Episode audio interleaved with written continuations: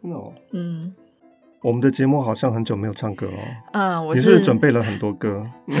我是节目制作人，也是制作单位生鲜食材的营运长王维轩 Vivi。因为钟老师很难相信一件事情，就是很多人赞助这个节目，嗯、他的描述跟附注留言是希望老师可以好好讲故事，嗯、不要再唱歌。真的吗？真的。但应该也有很多人希望我再唱吧。所以我们现在就要来看看啦，嗯、看看哪一个多。是，我们要开一个活动。嗯。这个赞助链接会在单集简介。嗯，如果说你赞助这个节目，你可以写说你是赞助老师唱歌还是赞助老师不唱歌。嗯，那如果当月的赞助人数或者是看谁多，对，看谁多，我们就决定怎么做。没错，因为老师听到这件事之后，已经准备了一个歌本，是不是？没有把钱柜下载而已了。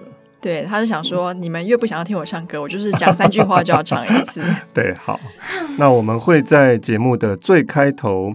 把你的名字公布出来，例如说，本节目由王晓明赞助，钟正道老师啊，本集不唱歌，对，这样子表彰你的丰功伟业。没错，那也欢迎各式各样想要置入的企业，嗯、因为这个节目其实流量还蛮高的。真的吗？而且有很多节目有人在听吗？很多人，而且有很多名人在听。听说已经上长荣了，是不是？是已经上，但我都没有做到长荣。那你要赶快去做一下长荣。嗯、我都做虎航。那我再看看虎航要不要放你的节目。哎、欸，我跟你讲，之前有人付一千块叫你不要唱歌，什么意思？怎么可能？就是 donation，怎么可能那么多？我觉得两百。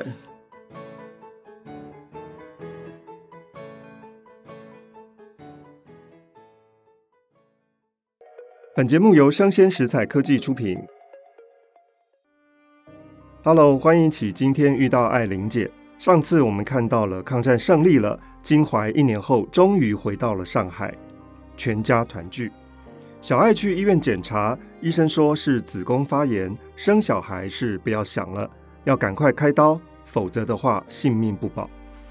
开刀要花多少钱啊？小爱是不愿意开刀的，便开始寻求一些迷信偏方。她真的不再想看到这些医院里面的人那些高傲的嘴脸。而隔壁的阿秀刚好有个朋友叫做陈家邦阿姐的怀孕了，听说要送人。小爱就想领养这个小孩。陈家班阿姐大概就是在这个月要生产了。小爱回到家里面跟家里的人沟通，金怀倒是没什么意见。他想领养一个小孩也好，免得小爱老惦记着，成了一桩心事。但是冯老太太却不以为然，当面没什么好说的，背后呢却跟金怀唠唠叨叨的说：“其实你哥哥这么些小孩子。”就领养他一个不好吗？为什么要到外头去领养呢？说了不止一次了。金怀自然没有告诉小爱，但被他们同住的一个女人听见了，就把这个话传到小爱的耳朵里面去。其实小爱并不是没有想到这一层。本来金福夫妇正嫌他们儿女生得太多，如果过继一个给他们的兄弟，正是求之不得的，也可以减轻一些经济的负担。但是小爱总是想着，既然要一个小孩呢，就不要让小孩知道这个小孩不是小爱生的，不然现放着他亲生父母在那里，等会儿辛辛苦苦的把小孩带大了，小孩的心还是别人的，所以他哥哥嫂嫂的小孩，他决定不要。没过几天，阿秀就跑来告诉小爱说，陈家帮阿姐已经生了，是一个女孩子，小爱。便跟阿秀一起去看，把小孩抱了来。冯老太太起初反对，但是等到看到孩子了，倒也十分疼爱，兴兴头头的帮忙调牛奶、缝小衣服，也给小孩取了一个名字，叫做影帝。影帝就是招引的影，弟弟的弟，是期望小爱再来一个男孩吧。有一天晚上，金福来了，听见说领养了一个小孩子，非常的尴尬。当着他弟弟跟弟媳的面，也没什么好说的。后来金怀出去买香烟了，只有冯老太太一个人在那里。金福便跟妈妈说：“现在东西都涨价了，我们吃饭都没得吃了，还要去养这样的一个小孩来，一天到晚忙着小孩子，把一个人也绊住了。不然这个时候毛病好了些，也应该去做事啊。”说的当然就是小爱。小爱在阁楼上面，冯老太太知道小爱是听得见的，便向金福递了一个眼色，说：“你不要再说了。”小爱在上面当然听见了，未免有一点刺心。但是金福说的其实也都是实情。这个时候领养小孩真的是有点疯狂。这年的下半年，三弟金桃结婚了。小爱之前好不容易有了一笔积蓄，又贴掉了。过年的时候吃年夜饭，照例有一尾鱼，是富贵有余的意思。小爱背着冯老太太，悄悄地跟金怀笑着说：“去年不该吃了白鱼啊，赚了钱都白鱼了。”这个白鱼指的是我们白白存了这些钱，又拿给弟弟了。那么今年我们改吃青鱼吧。当然，这话里面有一点酸酸的。除夕三十的晚上。金福也到他们这里来吃团圆饭。金福到上海来这些年，一直很不得意，在吴先生的店里面做书店。吴先生欺负他老实，过去物价这样的高，老是不给金福加工钱。现在金福太太跟儿女都在乡下，晚上一个人在写字间里面打地铺，非常的凄凉。这天在金怀这里吃年夜饭。酒酣耳热，倒是十分的高兴，说：“现在我们真的翻身了。昨天我去送一封信，电梯一直坐到八楼。他妈的，从前哪里坐得到电梯啊？我就恨他们狗眼看人低，那口气实在是咽不下。哪怕开上去只有一两个人，电梯里面空空的，你跟那个管理员说，我可不可以坐电梯顺便上去？开电梯的人说。”给上面的人看到了，是要吃排头的。那个时候下人是没有办法搭电梯的。三弟金桃结了婚之后，冯老太太便轮流的这边住住，那边住住。最近她住在金桃那边，而这一天小爱想要出去一趟，看一下刘妈，问问刘妈有没有什么绒线活可以介绍她做，也把领养的影帝带了去。因为冯老太太不在这里，把孩子一个人丢在家里不放心。影帝现在越长越大了，从前刚抱来的时候还看不出，现在却越长越丑了。冬瓜脸，剪着一个儿童画的头发，分披在两边。影帝是招风耳，把头发解开了，竖在外面。每一个人都说好难看呢、啊。小爱却不服气，总是说。一个小孩要这么好看干什么？以后他长大了，那才好看呢。这天，小爱带着影帝到刘妈那里去，刘妈还是第一次见到影帝，便说：“哎呦，这个孩子两耳招风哎！”又笑说：“不是我说啊，自己养的长得丑是没办法，你为什么不领养一个长得好看一点的呢？”小爱和刘妈讲话究竟是比较客气，只得微笑说。再大一点，不知道会不会好一点。人家说女大十八变嘛。刘妈和小爱好几年没有见面了，聊起来便告诉小爱说：“你可知道啊，桃妈从前那个桃妈，现在可享福了，做老太太喽。”小爱猜到是有根发财的事情，便装作不知道。刘妈却从头到尾告诉小爱：“有根那个时候跑了单帮，发了财。”后来生意越做越大，现在是没有那样好了，囤货的生意也不能做了。但刘妈说，像她那样穷虽穷，还有三担铜。小爱听了这样的话，不免又把自己的境况跟有根比较着，心里想着：金怀这样一个从事于正当的活动，倒反还不如有根。那天回到家里，心里便有许多的感慨。这两天，金怀的印刷所特别的忙，晚上还要加班，夜深才回来。他们的二房东十点钟就关店门了。有根摸黑的爬到阁楼上面来，把桌子椅子碰得一片声响。小爱也惊醒了。有根因为太疲倦了，一觉就睡到第二天早上，一个身都没有翻，汗出的多了，生了一身的痱子。小爱看丈夫这么的累。觉得非常的心疼。小爱接了一个工作，帮人家打一件淡粉色的兔子毛的绒线衫。那个绒线衫非常容易脏，常常要去洗手，肥皂倒用了很多。这一天，她打完了一团绒线，再去拿绒线却没有了，她非常的诧异，在床上、床下、抽屉里、桌子底下、箱子背后都找遍了，都没有。疑心或者是从阁楼的窗户里面掉下去了。到客厅里面去找，也无影无踪。而楼下的孙师母看见了，问他找什么。小爱说：“我打衣裳的绒线，不知道是不是从上面掉下来了。”孙师母的小女儿在旁边说：“昨天我好像看到影帝拿着一团绒线在那里扔着玩。”小爱就去问影帝，也问不出什么来，猜到大概是被他乱拖，拖到楼底下去了。天哪，那个绒线是非常贵的，小爱只好再去买。小爱就跟金怀说：“我这么努力的做着，想多挣两个钱，倒反而赔钱了。”于是他熬夜想说，把后身先做好了，那么前面呢，隔天再做。因为心里面太着急了，做好了后身，又去动手做前襟。金怀早就已经睡了，那油灯渐渐的暗了下去。小爱把玻璃罩子给拿掉，拿来一把剪刀，把灯芯挑了一挑。在这样夜深人静的时候，没有小孩在旁边打扰他，做事倒是痛快。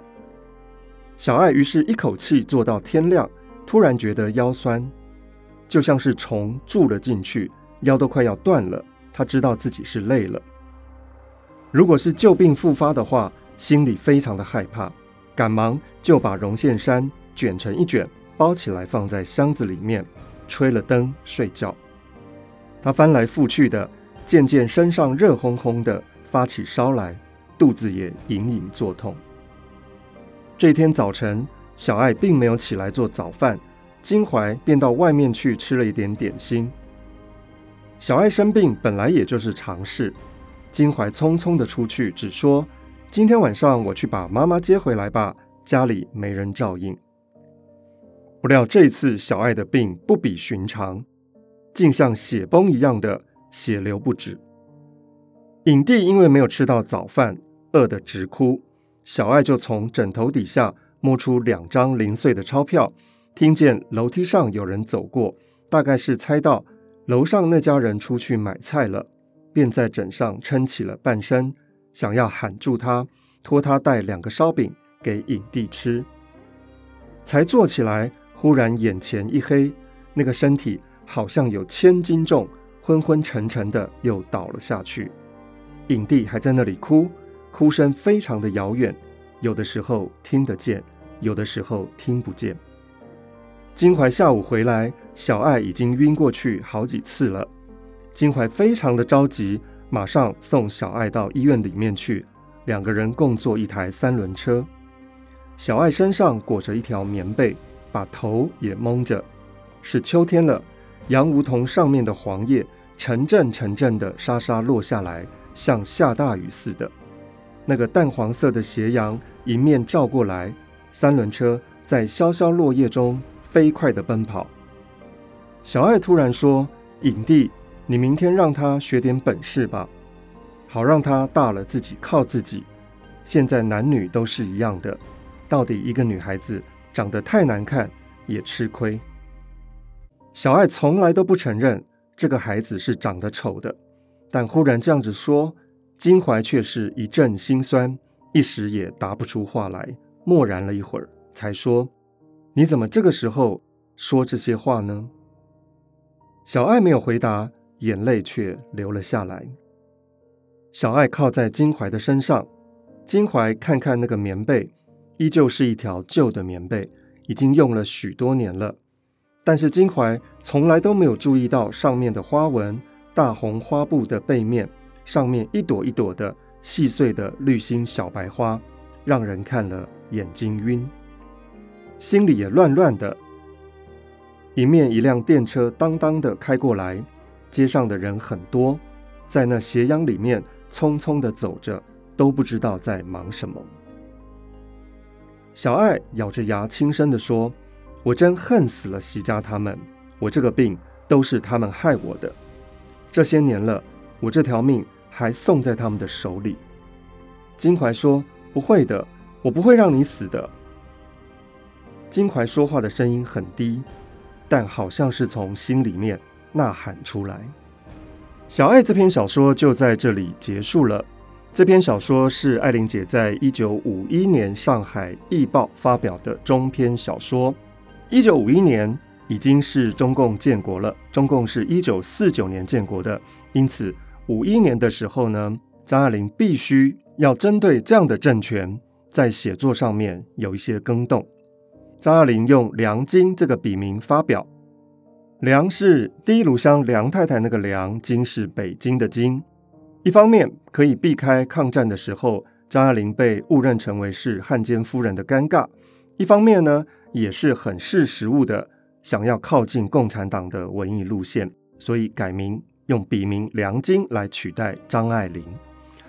共产党的文艺大众化政策以及阶级斗争的路线，毕竟是跟张爱玲原来在一九四三到四五年创作高峰的时候那个葱绿配桃红的文艺观。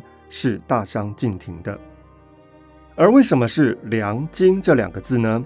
根据一九八七年张爱玲出版《余韵》这本书的时候的待续当中提到，“林”的子音了加上“张”的母音昂，变成为“梁”，而“张”的子音之加上“林”的母音音，变成了“金”。当然，这不是国语的切音了，应该是张爱玲使用的上海话的切音所组合而成的一个笔名。而这篇余韵的待续呢，是张爱玲的好朋友宋琦写的。除了解释笔名梁晶的来源，也说明小爱这篇的身世。为什么会出现小爱这篇小说？哦，一九五二年，张爱玲离开大陆去香港，并没有带着所有的作品，有一部分。是发表在报刊，但是没有集结成书的。小爱就是这样的情况。另一方面呢，也是张爱玲写的不是很满意，刻意遗忘了这篇作品。而且张爱玲的记性本来就是忘东忘西的。这篇小说一九五一年发表之后，大家就遗忘了。经过了二三十年，但凡走过必留下痕迹。一九八零年代，有一个中国大陆的学者陈子善先生。就在茫茫的书报堆里面，发现了梁晶的作品，也就是爱玲姐的这篇《小爱》又重新出土了。陈子善先生当然是喜出望外的，因为善尽学者研究的本分，一定要发表这个作品，立刻就交给了香港的《明报月刊》发表。那台湾呢，也在《联合报》上发表了。这个旧作出土啊，可惊动了远在美国的张爱玲了。现在是什么情况呢？艾玲姐一定在想，又把我的旧作拿出来发表，怎么都不用经过我点头同意啊？但其实艾玲姐面对这样的状况也不是第一次了。之前有台大的唐文彪教授，未经艾玲姐的许可，就直接把艾玲姐的旧作出版，当然就是那本赫赫有名的《张爱玲资料大全集》，还有《张爱玲卷》等书。为了不让自己的作品在版权上面闹双包。所以张爱玲通常的做法就是摸摸鼻子，在台湾的皇冠出版社出版自己觉得写得不怎么样的旧作。那么以现在的词汇来说呢，就叫做张爱玲被出书了。在这篇宋琦写的余韵的待续当中，引用了一张张爱玲亲笔写的手稿，而这篇手稿收录在现在《惘然记》，也就是散文集二这本集子当中。张爱玲自己说：“我非常不喜欢小爱。朋友说缺少故事性，说得很对。原来的故事是一个悲女，这个悲女呢，并不是小爱，是另外一个席家的宠妾的一个悲女。她被席景凡给奸污怀孕了，而这个宠妾发现之后呢，就毒打这个悲女，还囚禁她。小孩生出来之后，抚为己出。”也就是把这个小孩当成自己的小孩，而将这个悲女卖到妓院去，这个悲女的下场就不知道如何了。而这个宠妾失宠之后，儿子就归武太太带大，但是这个儿子啊，却憎恨武太太，因为武太太对这个妾是不记仇的，而且还对这个妾非常的好。武太太的悲女就是小爱，小爱比这个儿子呢小了七八岁，一样都是苦闷郁结的青少年。小爱曾经一度向这个儿子挑逗，但是两个人也止于绕世追逐而已，并没有发生什么样的关系。而小爱婚后，就像美国畅销小说一样的新移民一样，想努力的发财。后来共产党来了，小爱却怅然的笑说：“现在没有指望发财了。”所以，我们发现到，在一九五一年的小爱的版本，跟我们现在在皇冠出版社的张爱玲的集子里面看到的小爱是不一样的。